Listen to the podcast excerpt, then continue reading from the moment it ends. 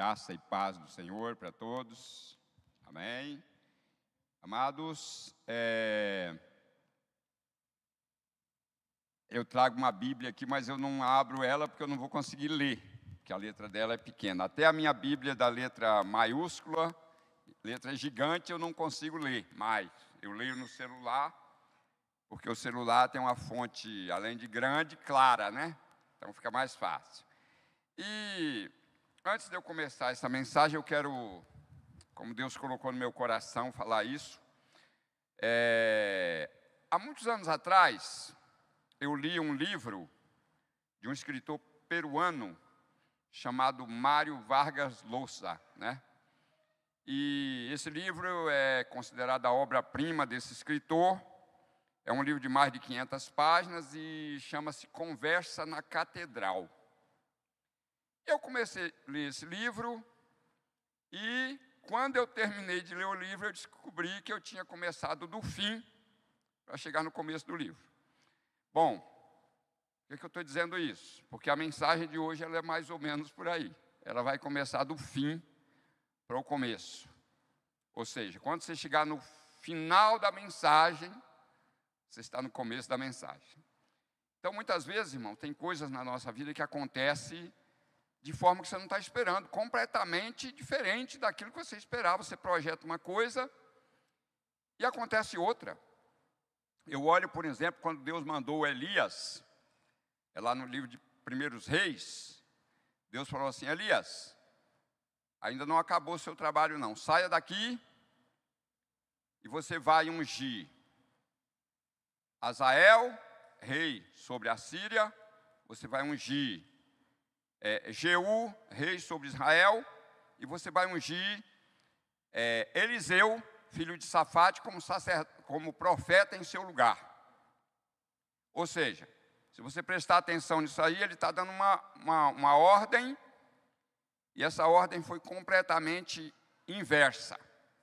Quando Elias saiu, a primeira pessoa que ele encontrou foi, foi Eliseu. E ele lançou a capa sobre Eliseu, Eliseu abriu mão de tudo ali e o seguiu. Elias não ungiu nem Azael, rei da Síria, e nem Jeú sobre Israel. Quem ungiu foi Eliseu. E Eliseu, Eliseu ele chegou na Síria e ele olhou para Azael e ele começou a chorar. Começou a chorar. Ele encarou Azael a ponto de Azael ficar com vergonha, falou: O que está acontecendo? Aí ele começou a chorar. E Azael perguntou assim: o que, é que o senhor está? Por que, é que o senhor está chorando, profeta? Ele falou: é porque Deus está me mostrando quanto mal você vai fazer à minha nação. Mas como eu? Eu não passo de um cão morto. Ele falou: Deus está me mostrando que você vai ser rei da Síria e você vai destruir muita gente no meu, no meu reino, na minha, na, da minha nação. E foi isso que aconteceu. E já com Jeú, ele, ele nem foi lá, ele mandou um auxiliar de profeta, vai lá e unge Jeú como rei sobre Israel. E tudo isso aconteceu a maneira como foi é, profetizado a Elias, só que numa ordem inversa, né? Irmãos, nós vamos ler hoje a nossa Bíblia no livro de 1 Samuel, no capítulo 3. É, e ele fala a partir do verso 1 até o verso 14, e depois nós vamos ler do verso 19 ao 21.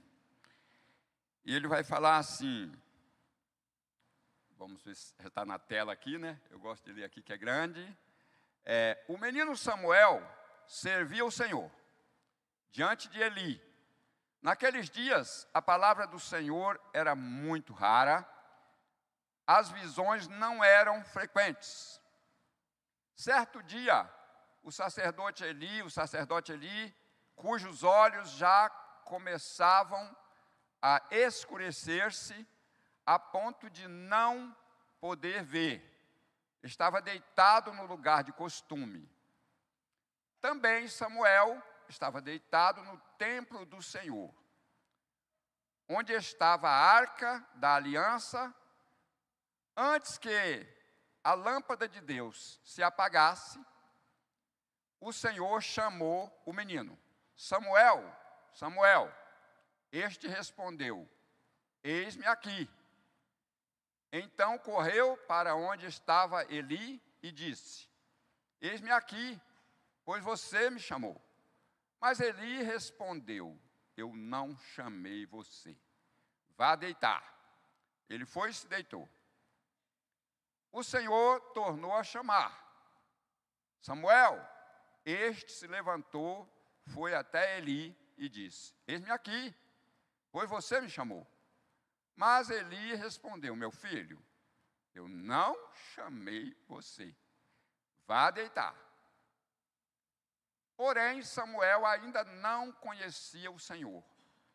E a palavra do Senhor ainda não havia sido manifestada a ele. É, e o Senhor chamou Samuel pela terceira vez. Ele se levantou, foi até Eli e disse: Eis-me aqui, pois você me chamou. Então Eli entendeu que era o Senhor quem chamava o menino. Por isso Eli disse a Samuel: Vá deitar. Se alguém chamar, diga: Fala, Senhor, porque o teu servo ouve. E Samuel foi para o seu lugar e se deitou.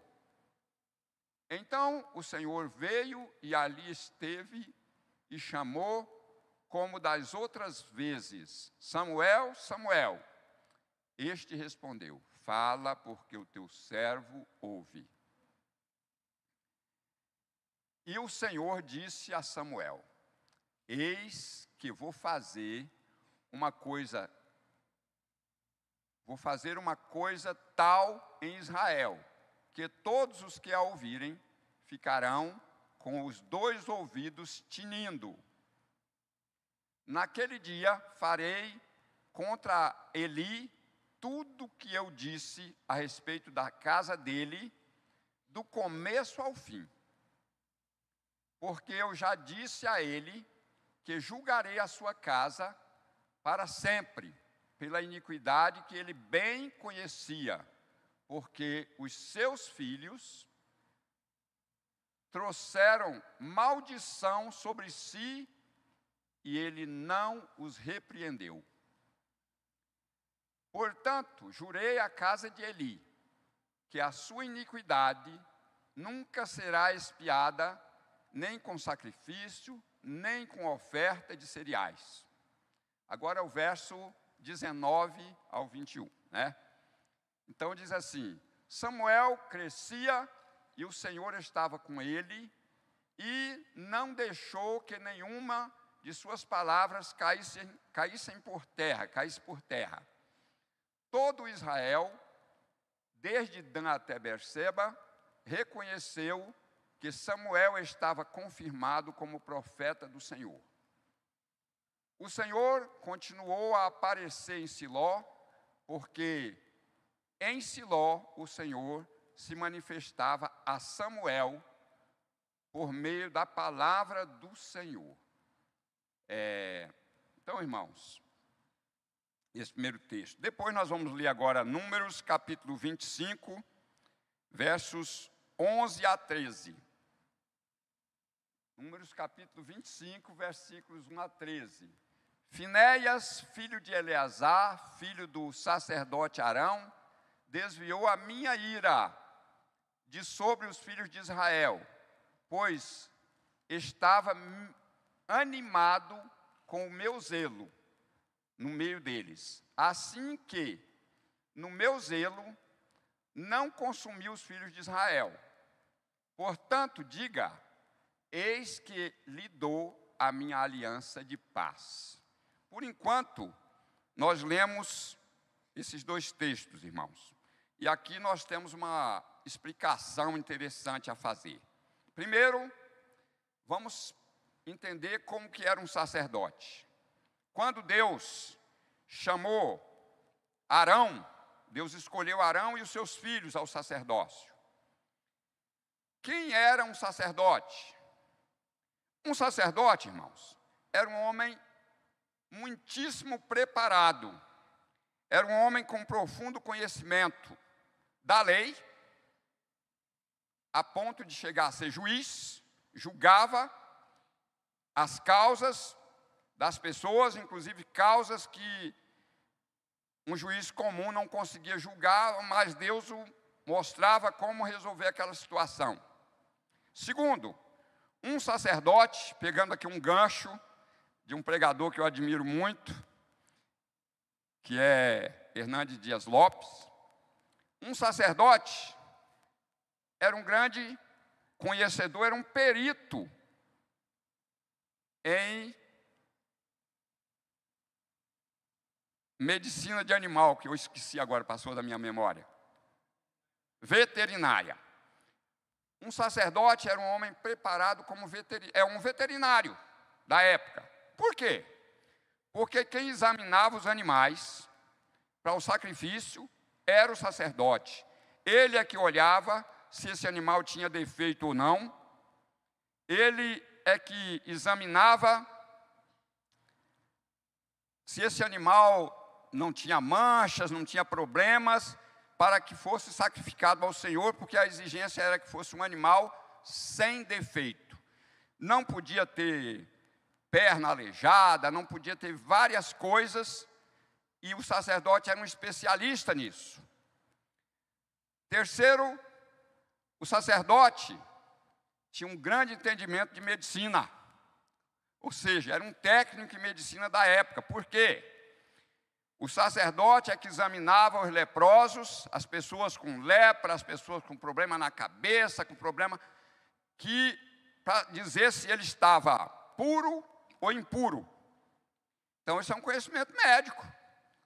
E então o sacerdote não era qualquer um, era uma pessoa preparada e por isso era uma família separada. É tanto que eles não recebiam dinheiro, eles não receberam herança, é, no meio dos seus irmãos, Deus falou assim: Eu vou ser a herança deles. Se você tiver essa herança, você se considere a pessoa mais feliz da, da história, tá? Porque quando Deus é a sua herança, você está muito próspero, muito abençoado, porque Ele coloca as mãos em tudo. Tudo que é seu é dele e você é dele. Então, Deus fez essa promessa para os sacerdotes, para Arão e seus filhos. O fato de Finéias ter sido agir ali no, no caso, esse caso que foi lido aqui em Números, foi quando os filhos de Israel se apegaram e começaram a cultuar o Deus dos Moabitas chamado Baal Peor. Esse Baal Peor era adorado com prostituição, com todo tipo de, de princípios malignos, e os filhos de Israel se envolveram com aquilo ali, porque foi um conselho de um profeta que também não tinha boa cabeça, né? Olha, a maneira de você vencê-los é dessa forma: leva eles ao pecado. Pecado destrói. Bom, o Finéias viu aquilo tudo ali. Diz que Moisés estava diante do tabernáculo chorando e o povo chorando junto com Moisés, os anciãos, as autoridades, e entra lá um cidadão com a mulher das Moabitas, ou a Midianita, né? E vai lá para dentro da, da, da, tenda dele. E Finéias ficou tão irritado com aquilo, pegou uma lança e foi lá e cravou a lança nos dois e matou os dois. Então, por isso, Deus falou assim: fale com Finéias, Arão já tinha morrido, é, o sacerdote da época chamava-se Eleazar, mas Deus falou assim: fala para Finéias que eu dou a ele a minha aliança de paz. A partir dali, Finéias tornou o substituto de Eleazar e toda a sua família eram os sacerdotes. Só que chegou em Eli. Eli tinha dois filhos, chamavam-se Hofni e Finéias. Hofni e Finéias, nós vamos agora a outros textos bíblicos aqui. É o capítulo 4, o versos é, 10 a 21. Vamos ler esse texto. Então hoje nós temos muitos textos. Então os filisteus lutaram Israel foi derrotado e cada um fugiu para a sua tenda. Foi uma grande derrota, pois foram mortos de Israel 30 mil homens. A arca de Deus foi tomada e os dois filhos de Eli, Rófine e Finéias, foram mortos. Então um homem de Benjamim, saído das fileiras, correu e no mesmo dia chegou a Siló. Ele havia rasgado as suas roupas e espalhado terra sobre a cabeça. Quando chegou, Elias estava sentado numa cadeira perto da entrada, olhando como que espera, porque o seu coração estava tremendo pela arca de Deus. Depois que o homem entrou na cidade e deu a notícia, toda a cidade começou a gritar. Ele, ouvindo os gritos, perguntou: O que, que alvoroço é esse? Então o homem correu e deu as notícias a Eli. Ora, Eli estava com 98 anos. Os seus olhos já não se moviam e ele não podia ver. O homem disse a Eli: Eu venho da frente de batalha. Eu fugi de lá hoje mesmo. Ele perguntou, perguntou-lhe: O que aconteceu, meu filho? Então ele respondeu. Então o mensageiro respondeu: Israel fugiu dos filisteus.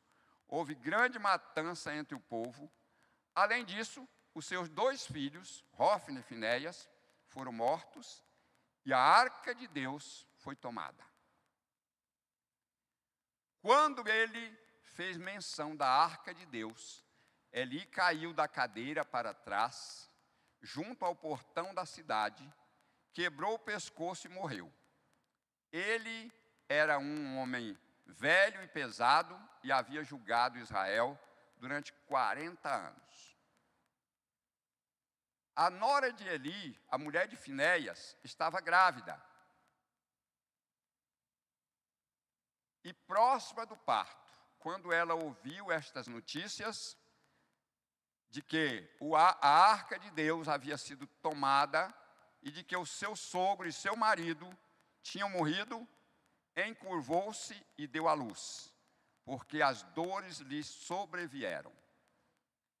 Quando ela estava morrendo, as mulheres que a ajudavam disseram: Não tema, porque você teve um filho.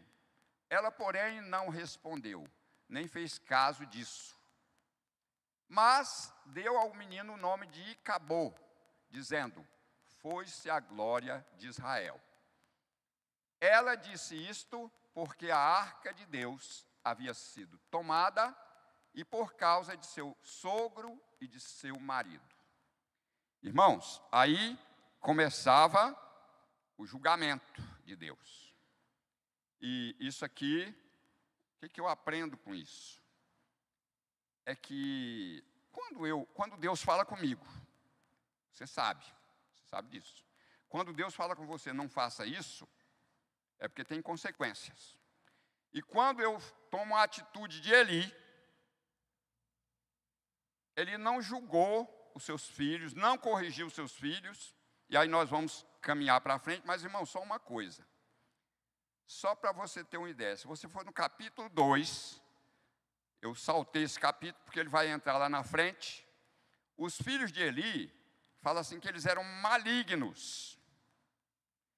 Eles faziam absurdos que é vergonhoso até falar.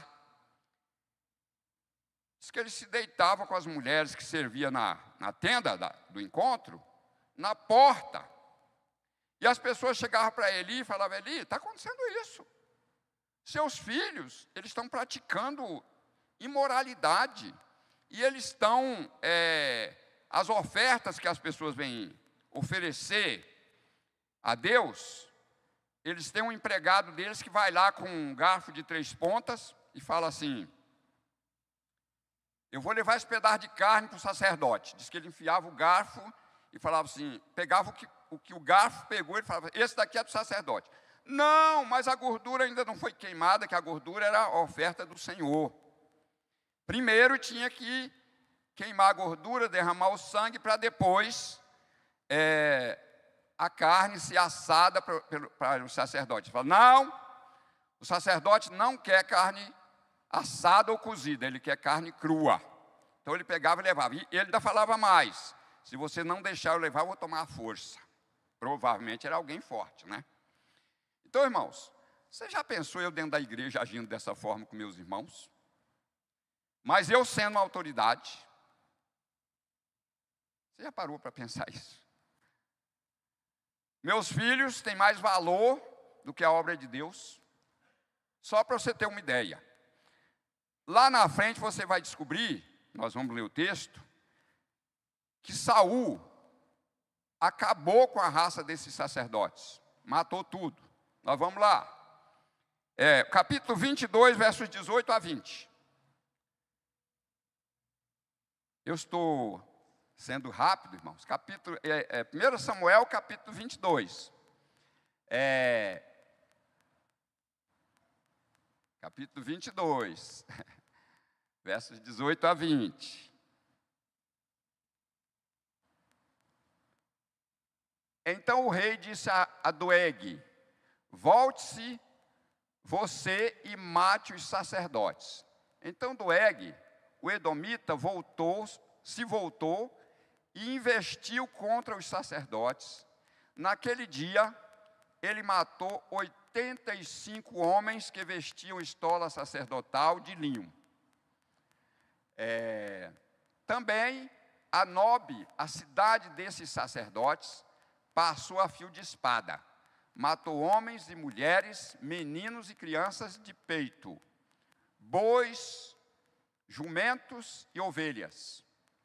Porém, dos filhos de Aimeleque, filho de Aitube, um só, cujo nome era Abiatar, se salvou e fugiu para Davi. Então, irmãos, isso aqui é o, é a, o juízo de Deus.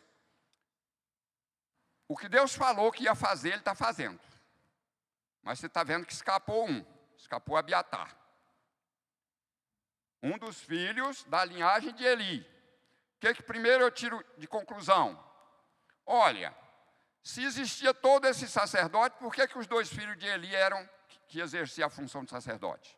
Porque Eli queria que os seus filhos, para que eles não perdessem aquela, toda aquela vantagem que ele tinha, é, ficassem ali, mesmo sabendo que eles eram malignos, como diz a Bíblia, e enquanto isso os outros sacerdotes estavam lá, ó, na cidade de Nobe. E agora Saul, rei ungido por Samuel, estava passando por um processo de loucura e foi lá e matou todos esses sacerdotes. E aí, o que, que eu olho nesse texto? Eu vou enxergar o que Deus falou para Samuel, lá no capítulo 3, e também Deus tinha usado um profeta, antes de, do texto de Samuel, no capítulo 2, para falar com Eli o que Deus ia fazer. Sabe qual era a resposta de Eli? Ele falava assim: Ele é o Senhor, que ele faça o que ele achar melhor. Aí, irmãos, quando você pensa dessa forma, você já parou para pensar nas consequências. Será que você vai suportar? Será que eu vou suportar isso aí? Eu achando que meus filhos merecem mais respeito de que Deus, porque o que eles faziam era coisas absurdas. Bom, vamos ver aqui. Segundo os Reis,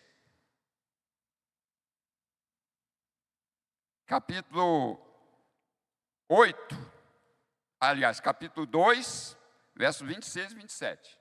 Primeiro Reis, não é segundo Reis, não. Primeiro Reis, capítulo 2, versos 26 e 27.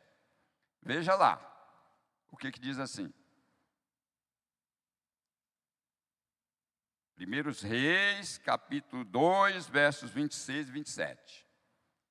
E ao sacerdote Abiatar, o rei disse: Vá para Anatote, para os seus campos, porque você é homem digno de morte.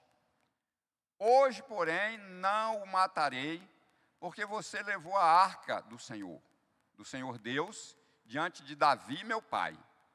E porque se afligiu com as coisas, com todas as aflições de meu pai. Salomão expulsou Abiatar para que não mais fosse sacerdote, sacerdote do Senhor, cumprindo assim a palavra que o Senhor tinha dito a respeito da casa de Eli em Siló. Ou seja, esse que não morreu ficou apagado. Não foi mais sacerdote, o rei Salomão o expulsou, e assim se cumpriu a palavra de Deus na vida da, de Eli e de sua família. Bom, irmãos, o que, que eu estou aprendendo aqui? É que o pecado, ele tem consequências que eu não posso levar de qualquer forma. Quando eu parar para pensar que as consequências podem ser muito maior do que eu esperava. Então aqui eu tenho essa lição de Deus para a minha vida, e se eu for um líder e tiver família, eu preciso aprender que Deus é mais importante do que o meu filho, a minha filha, só para os irmãos terem uma ideia. Na lei, tem um texto que eu acho pesado demais. No livro da lei, lá no livro de Números, ou Deuteronômio, não me lembro bem agora, mas diz o seguinte: se o seu filho for, se alguém, um homem, tiver um filho, e esse filho for beberrão, for comilão, não ouvir os pais, os pais vão pegar esse filho e vai levar as autoridades e falar assim: olha, esse nosso filho é beberrão, é comilão, é desobediente, não nos obedece, e aí ele será apedrejado Irmãos, isso é muito duro para um pai, né? Fazer isso aí. Mas a lei dizia que tinha que fazer. Eu não sei se alguém teve essa coragem de fazer. Mas é por isso que o apóstolo Tiago, lá no livro de Atos, ele vai falar assim: irmãos, por que, que vocês querem jogar sobre nós um fardo que nem nós, nem nossos pais, nem nossos pais, nem nós te, temos condições de cumprir? Quando aqueles homens chegaram lá em Gálatas, e começaram a forçar as pessoas, dizendo que tinha que se circuncidar, porque senão não era salvo. Então Pedro e Tiago foram muito coerentes ali, e com isso, aliás, era Antioquia, era Antioquia. E daí o, o, as pessoas, foi escrito um documento dizendo, esse documento levado para a igreja de Antioquia, orientando que eles não eram obrigados a ser circuncidados, porque se eles fossem circuncidados, como dizia Paulo aos Gálatas, eles teriam que cumprir toda a lei. Bom, então aqui, irmãos, eu vi a primeira parte da, da, da história, ou seja, eu vi o começo, eu vi andando para trás, eu vi o fim da história de uma família. Mas o que é que eu aprendo com isso?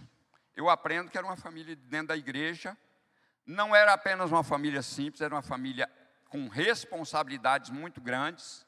E isso eu posso tirar lições para mim, para a minha vida, para a vida dos meus filhos.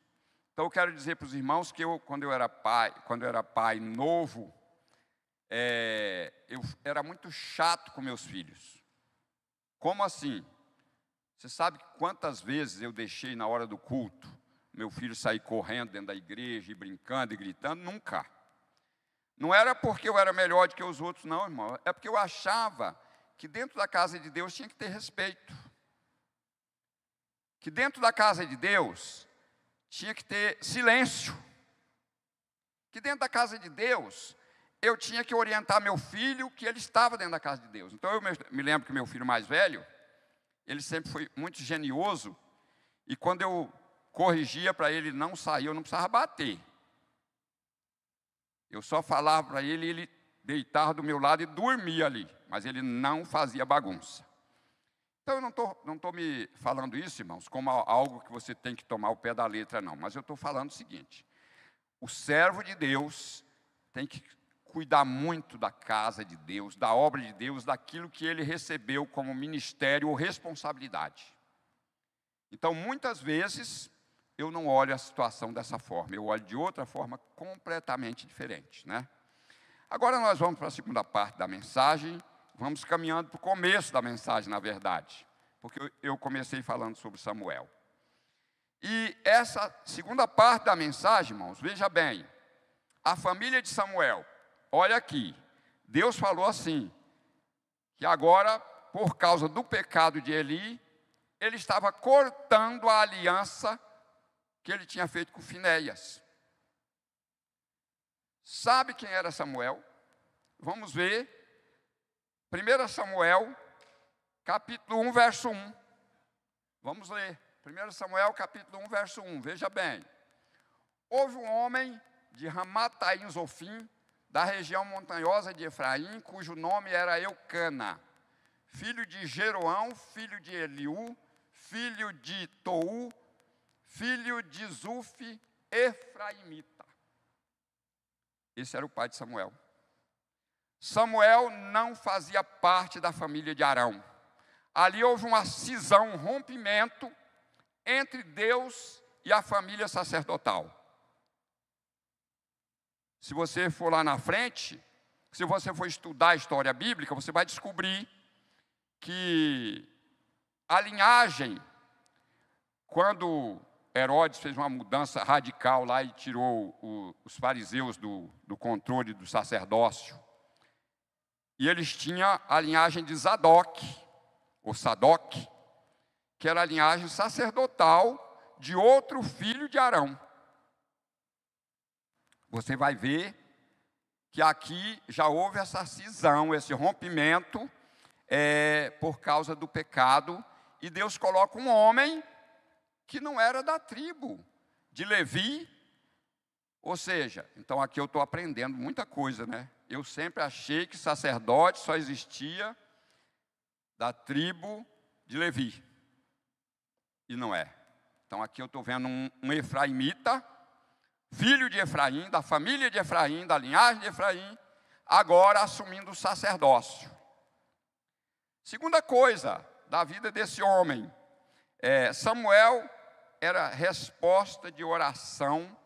Aí eu vejo no cap, versículo, capítulo 1, verso 9 e 11. O que, que diz lá? Versículo 9, versículo 11.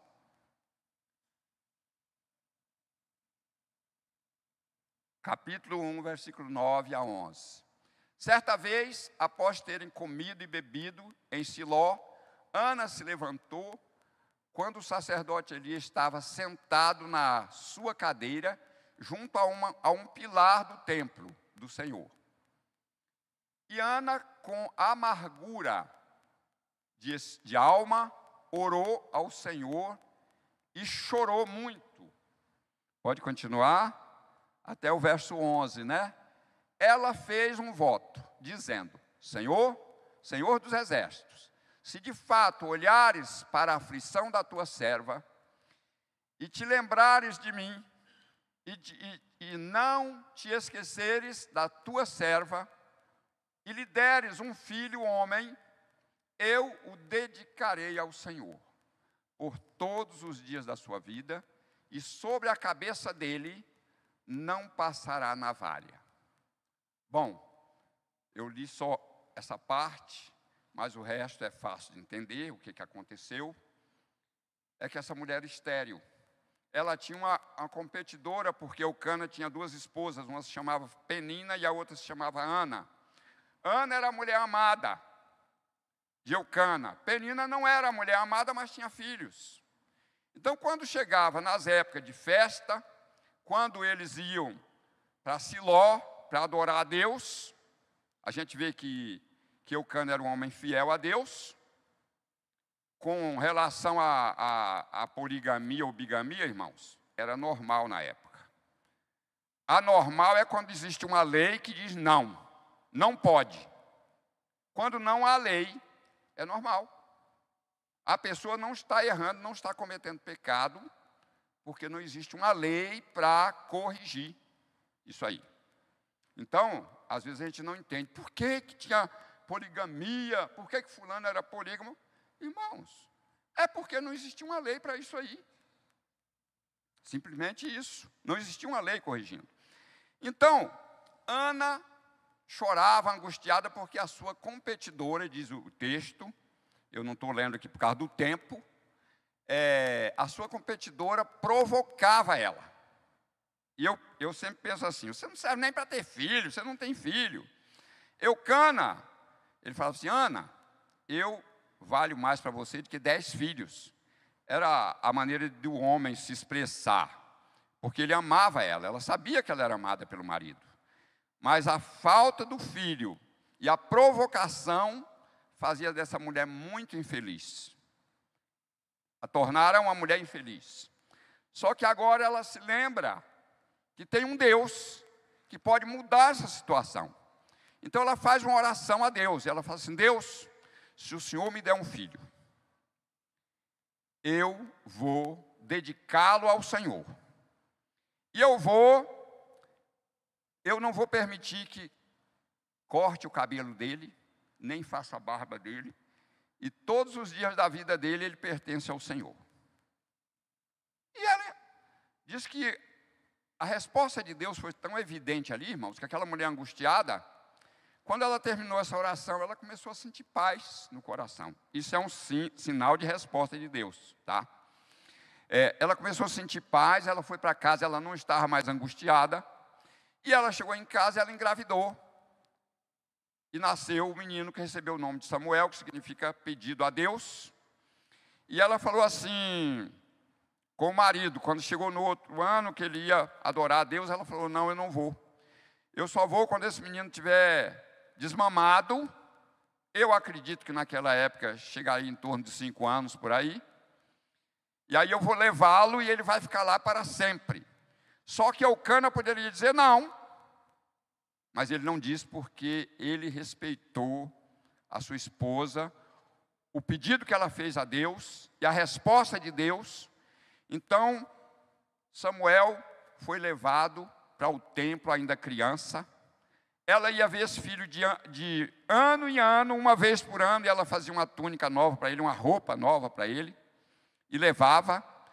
E eu fico pensando, irmãos, como que esse menino, criado sem mãe, com um velho de 98 anos, isso é muito dolorido para uma mãe. Então, essa mulher ela sofreu muito com essa perda, mas para ela não era perda, porque ela estava cumprindo o voto que ela fez a Deus.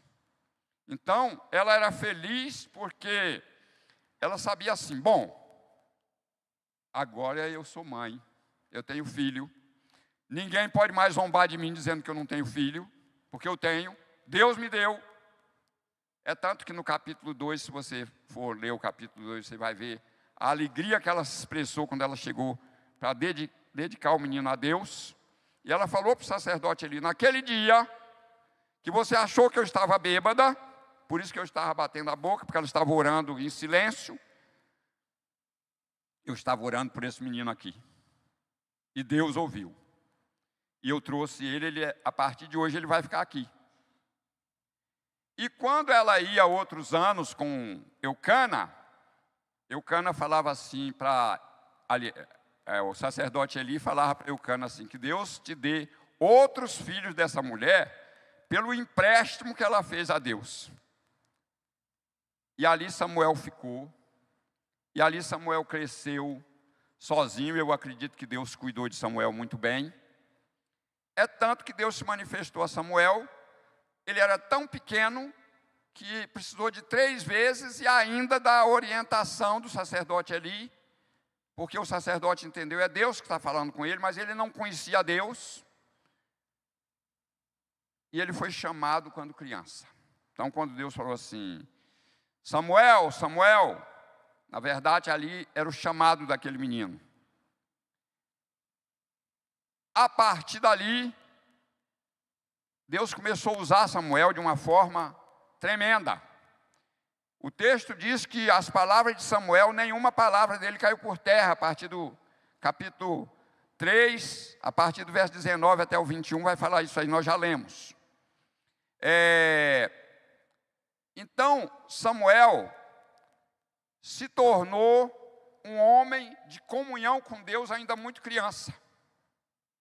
Irmãos, eu tenho certeza que tem muitos dos meus irmãos aqui, eu espero que todos seja assim, que tenham uma experiência com Deus que o mantenha feliz, alegre, sorridente, em paz, porque Jesus ele nos dá paz, não é isso?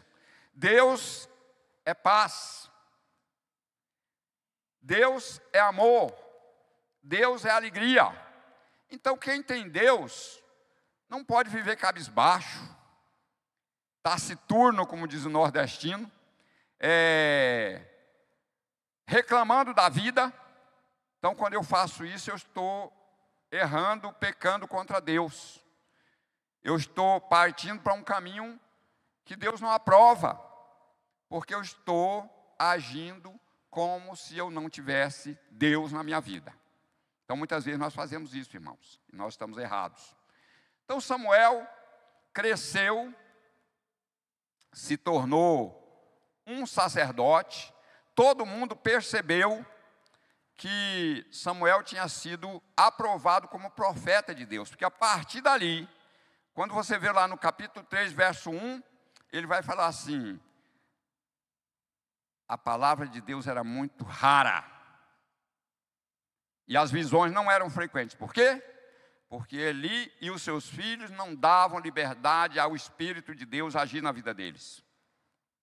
Eram pessoas é, completamente fora dos padrões de alguém escolhido por Deus, chamado por Deus para exercer uma função. Então, irmãos, a Bíblia diz assim que a quem muito será dado, muito mais se lhe pedirá. Ou seja, se você prestar atenção, Moisés e Arão, quando feriram a rocha pela segunda vez, os dois foram punidos. Eu ficava assim, meu Deus, mas como, por quê? Eles foram tão fiéis só agora porque eles feriram a rocha a segunda vez? O Senhor proibiu eles de entrar na terra prometida. Por quê? porque eles eram autoridade, então eles tinham que dar exemplo. Então, irmãos, as autoridades, eu não vou dizer de outros lugares, mas de Deus, os filhos de Deus, as autoridades que Deus chama, precisam aprender isso, que nós precisamos agir com responsabilidade, com zelo pelo nosso Deus, de forma que o meu comportamento o glorifique. Aonde eu passar, seja como Eliseu passava na casa da sunamita, e a mulher falou assim: Eu vejo que esse homem que passa por aqui é um santo homem de Deus. Meus irmãos, o que, que é isso? Isso é fantástico.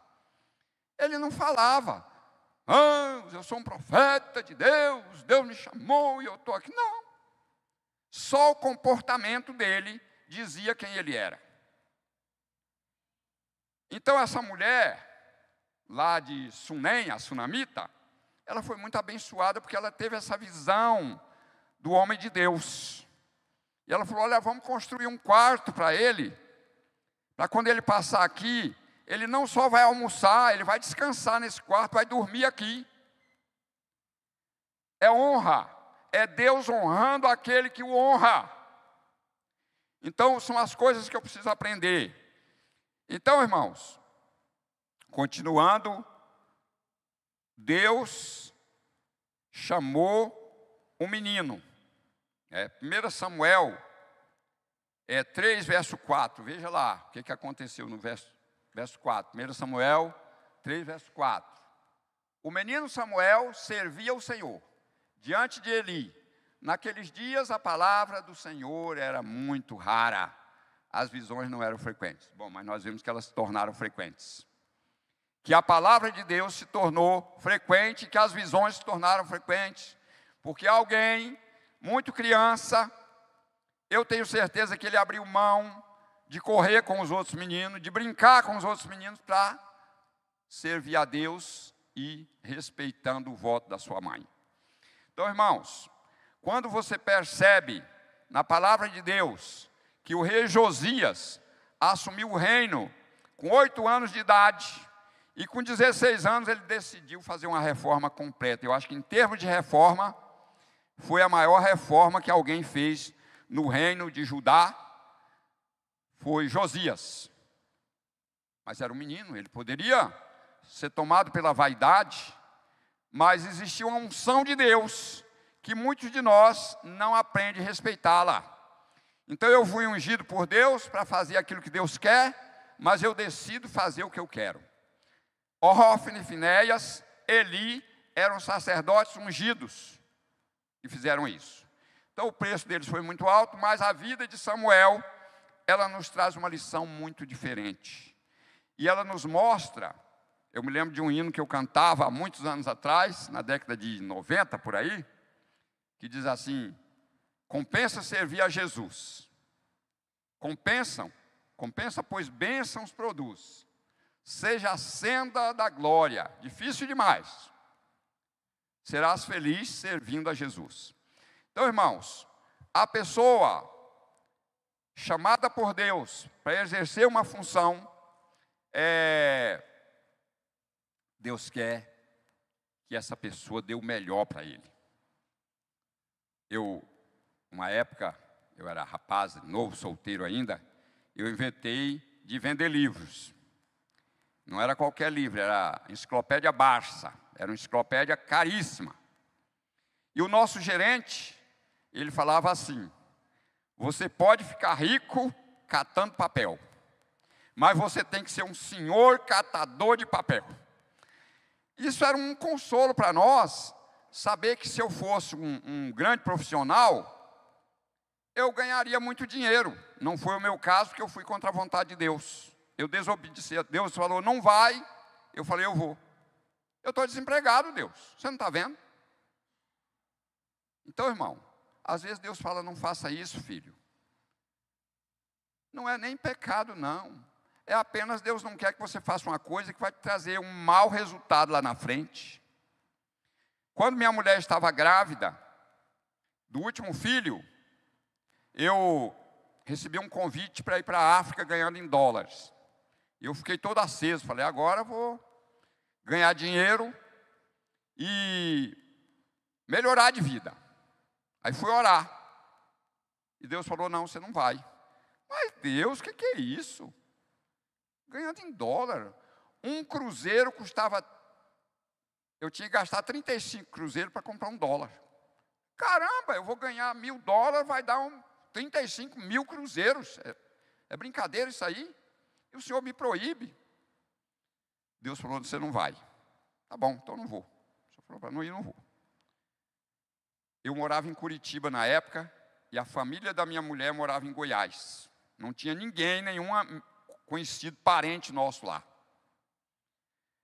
Aí a gravidez começou a se desenvolver, foi detectado que meu filho tinha um problema congênito, problema no coração, onde o coração dele batia só 40% das batidas que deveria acontecer. E aí o médico mandou me pedir autorização para fazer o aborto. E eu falei: não, eu não vou dar essa autorização. Aí fui falar com o meu pastor. E o meu pastor falou assim: Ó, Deus está mostrando que esse menino vai nascer de parto normal, sem problema nenhum. Então é isso que eu quero. É isso que eu vou abraçar. E eu fiquei esperando, irmãos. E de fato, no dia do parto, esse menino foi, essa minha mulher foi internada com três meses antes do, da, da, do, da época do parto, porque se desse qualquer problema nesse período, ou morria a minha mulher, ou morria o menino, ou morria os dois. Então ela tinha que nascer toda motorizada e o menino também. Então ela foi internada no Hospital das Clínicas, em Curitiba, porque era o único hospital que tinha equipamentos na época para nascer essa criança. E aí o pastor tinha falado para mim: o menino vai nascer de parto normal. Meu Deus, como pode ser isso? Bom, o parto da minha mulher era muito rápido. quando ela passou mal, que correram para arrumar os equipamentos. O menino nasceu na sala de pré-parto. Nem na sala de parto ele nasceu, na sala de pré-parto. Nasceu normal, sem nenhum equipamento, e não morreu nem ele nem a mulher. Então, ou seja, quando você se coloca na presença de Deus para ouvi-lo, dá atenção àquilo que Deus falou. A pergunta é: você está dando atenção ao que Deus está te falando? Ou você está igual Samuel, menino. Deus chamava ele, ele ia falar com o sacerdote, né? Claro, era uma criança. Mas nós não somos mais crianças, nós somos adultos, né? Então, irmão, quando Deus fala não faça isso, não faça não, que vai, vai te dar muita dor de cabeça no futuro, né? E Deus não quer que isso aconteça com você. Isso é fato. Se existe alguém que cuida de nós, é Deus, irmãos. E Deus, Ele não quer que o mal nos atinja. Então, quando vem as correções, é por isso que Paulo, falando aos Coríntios, ele fala assim: ó, no capítulo 11, de 1 Coríntios, se nós nos julgássemos a nós mesmos, não seríamos julgados. Então, julgar a mim mesmo é quando eu olho para aquilo que eu estou fazendo e falo assim: meu Deus, eu não posso fazer isso que eu sou crente. Eu não posso fazer isso que eu sou pastor. Sabe? Eu tenho um amigo que é pastor e ele é muito assim, como é que fala? Ele está aprendendo. Eu aprendo com ele, ele aprende comigo. E pela minha experiência, a minha idade, a minha vivência, ele diz que aprende muito mais comigo do que eu com ele. Mas eu aprendo muito com ele. Mas às vezes ele toma aquelas decisões assim, tem que fazer assim. E aí depois ele para, não, não vou fazer isso porque Deus não, não aprova isso. Eu fico admirado de ver aquela atitude sensata. Eu não vou fazer porque Deus não está aprovando. E se Deus não está aprovando, eu vou ter problema lá na frente. Então, irmãos, é por isso que quem trabalha na rua tem que, muitas vezes, engolir coisas a seco, né? para glorificar a Deus. Porque Deus não nos colocou no lugar errado, não, Ele nos colocou no lugar certo. Sabe?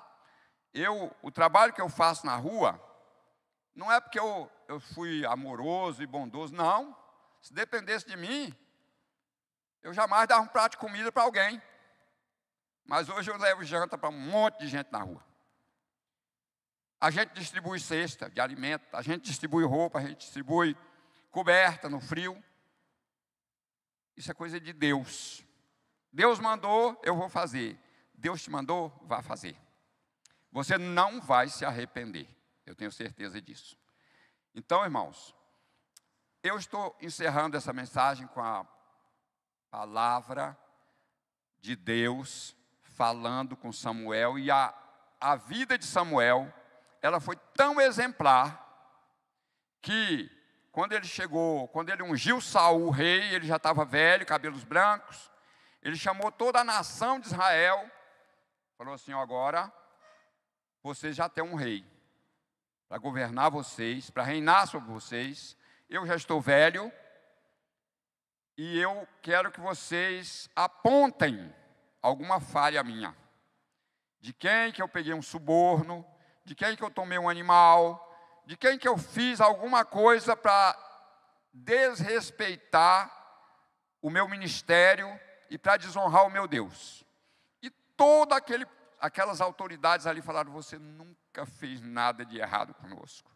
Irmãos, isso é honra. Isso glorifica a Deus. Então, quando alguém chega para você e fala isso, ele está dizendo assim: você foi um exemplo para nós. Ele está dizendo assim: eu admiro porque essa pessoa ele teme a Deus. Ele não faz as coisas erradas porque ele teme a Deus. Então, irmãos, aqui para encerrar, eu só falo assim, ó. Às vezes hoje eu vejo isso aí. Não é, não é por acaso em algum momento, não. Eu percebo que muitos de nós falamos muito mais de outras coisas do que de Deus. Nós chegamos num lugar, antes de nós nos apresentarmos como servo de Deus, nós temos outros assuntos. E os irmãos sabem o que eu estou me referindo aqui, mas eu não vou falar. Irmãos, eu, chego, eu fico assustado. Às vezes eu chego numa comunidade de servos de Deus e eu não vejo a palavra de Deus em ação. Eu não vejo o Senhor sendo glorificado, eu vejo outras coisas. Então isso é muito triste. Eu acho que eu preciso tomar isso como lição. Eu já tomei. Eu gostaria que você também, essa noite, tomasse essa lição. Eu não estou falando por respeito, mas Deus está falando com você. Pare com isso. Porque isso não está me glorificando. Você não está me adorando quando você faz isso. Então, quando eu chego num lugar, irmãos, eu falo assim: olha, eu chego no médico, falo, doutor, doutora, eu sou pastor. Meu trabalho é esse, esse esse. Porque eu tenho que exaltar o meu Deus diante dessa pessoa, dessa autoridade, desse médico. Eu chego no advogado e falo, eu sou pastor. Aonde eu chego, eu tenho que fazer isso, irmão. Não é porque eu sou melhor do que os outros, não. É, é uma maneira que você tem que aprender de honrar e glorificar o seu Deus. Então, quando eu exalto a Deus, há muitas vezes eu fecho minha boca. Eu ouço, calado, não participo. Então eu falo que a melhor maneira de protestar é não participando. Ficando calado. Não vou fazer isso. Porque isso não faz parte mais do meu cardápio de vida. Porque eu tenho um outro compromisso que é muito maior do que esse daqui. Amém? Então, que Deus nos abençoe, irmãos. Eu acredito que Deus falou conosco essa noite, eu tenho certeza disso, porque Ele falou comigo. E Deus já me deu essa mensagem há algum tempo. E a hora certa de entregá-la foi hoje. Tá? E eu já preguei essa mensagem em vários lugares, sempre com uma, um matiz diferente. Porque a, Deus não é limitado. Então, nessa noite, a mensagem de Deus para nós era essa. Que Deus nos abençoe. E fica ao nosso cargo, a nossa responsabilidade, tomar atitudes. Ou a atitude de Samuel, ou a atitude de Eli. Então o resultado também vai ser compatível com a minha atitude. Que Deus nos abençoe. Pastor Juliano.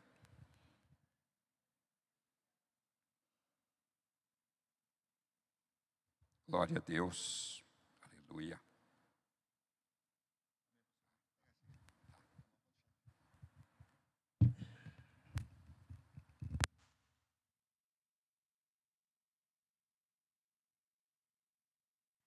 Glória a Deus.